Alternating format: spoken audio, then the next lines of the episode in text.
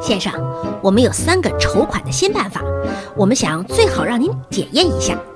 斯特金先生往椅背上一靠，叹了一口气，说吧，沃尔顿。嗯，先生，布鲁诺开始说了。下个周末，加姆莱公司要举行一次秋季集市，我想让韦伯·哈肯斯雷姆去参加吃馅饼比赛，奖金是十块钱，韦伯准能拿到手。他们做的饼都供不上他吃的。布茨接着说：“斯特金先生仿佛看到自己在急诊室，坐在威伯的身边。威伯吃的肚子胀得快破了，他不得不通知家长。我绝对禁止此事。”斯特金先生坚决地说：“我不允许你们拿同学们的健康闹着玩。”哦，那好吧，先生。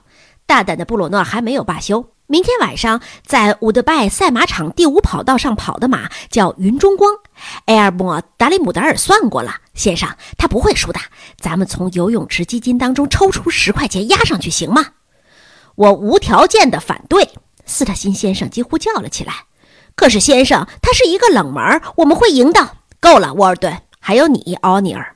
大家把这些钱托付给你们，他们相信自己为的是筹建游泳池。你们不能用它去搞投机生意，我不允许搞投机。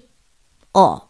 那好吧，布鲁诺结结巴巴地说：“我们再去想想看看有没有别的法子。”斯特金先生站起来：“你刚才说有三个法子，可是只说了两个，第三个是什么？”他问道。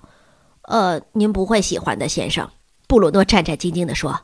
“没关系，我想我会喜欢听。”“呃，这个嘛。”布鲁诺说道，“我曾经想我们可以搞一个呃蒙特卡罗之夜。”也许大家不知道蒙特卡罗是什么？蒙特卡罗是西方著名的赌城。这下大家明白布鲁诺是什么意思了吧？他搞小型赌场。他接着补充说：“呃，不想搞大，您懂的。呃，只搞二十一点，嗯，那些把戏，然后再设一个呃轮盘轮盘赌的赌赌赌盘，也许可以再设两张桌子，嗯，投着骰子什么的。你们给我出去！”斯特金先生嗓门大的惊人。再见。布茨就着鸡肉三明治写完了最后一笔。布鲁诺在调柠檬汁儿。你给家里的信写完了？布鲁诺问道。是的。布茨让他担心。这回呀，我写的是一堂法语课。对我来说，这就跟一次火车失事一样难写。我说过，我爸爸是个运动家，不是什么没头脑的大力士。好吧，坚持下去吧，布鲁诺鼓励他。不然你的下一封信就会在约克学校写了，盖上约克学校的邮戳。是啊，我知道，布茨说道，马虎不得。啊，姑娘们快来了！布鲁诺打着哈欠。都过十二点了，就像是对这话回答一样。几颗小石子从敞开的窗口飞了进来，刚好落在布鲁诺的柠檬汁里。哎呦！有人在外面惊叫了一声，接着是一阵咯咯咯的尖笑。布鲁诺和布茨冲着窗口，把凯西和戴安拉进了窗台。嘘，布茨害怕的要命。我们这里是有射箭的。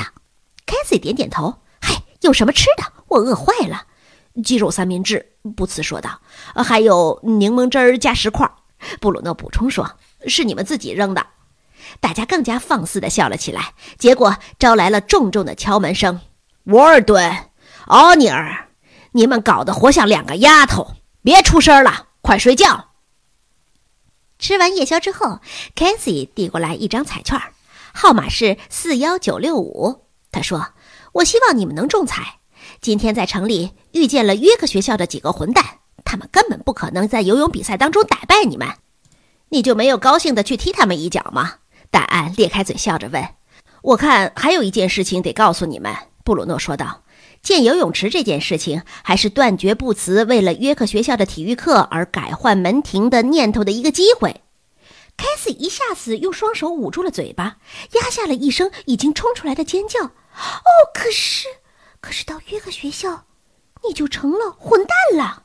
他好容易才憋小了嗓门，对布茨说道：“是啊，我们正在努力改变这种可能。”布茨回答道：“凯西，我们不能再待下去了。”戴安不安地说道：“凯西点点头，咱们还是开溜吧。”他同意地说，然后他又朝布鲁诺扭过头说：“要是你们中彩了，我们能到你们的池子里来游泳吗？但愿你们也能在呃那缝纫课上制作一些游泳衣。”布鲁诺咧着嘴笑道。布鲁诺和布茨帮着姑娘们翻过阳台，目送着他们消失在了黑夜当中。